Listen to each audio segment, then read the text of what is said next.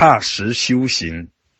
修行要落实到生活中的每一个环节，身体健康，心情舒畅，灵性舒展，智慧圆满。修行上的这些功效，是要在生活当中去体现、去实证、去锻炼、去提持、提着功夫、持着绝招，而不是停留在语言表达上、逻辑思维上、名相的层面上。要在身口意三业的当下现行中落实，在名相的层面上，在语言表达上，在逻辑思维上去谈修行、学修行的道理，去观想、观修，有其妙用。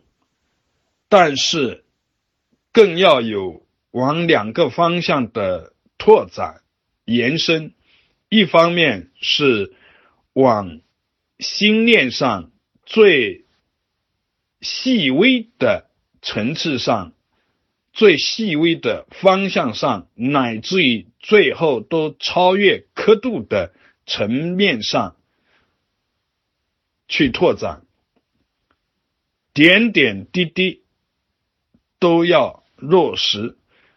贪心念不离绝照，绝照不离。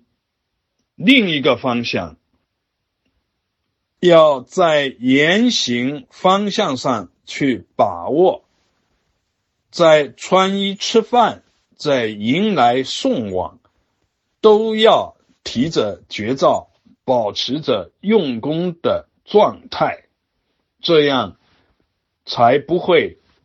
止步于名相上的观想、观修、谈论、思考，真正的将修行落实到方方面面，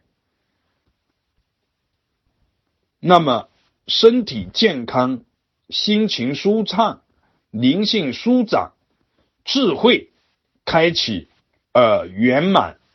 才能够法尔如是的进行，如是常人自我打捞，在自己的言行事项当中，是否踏实修行？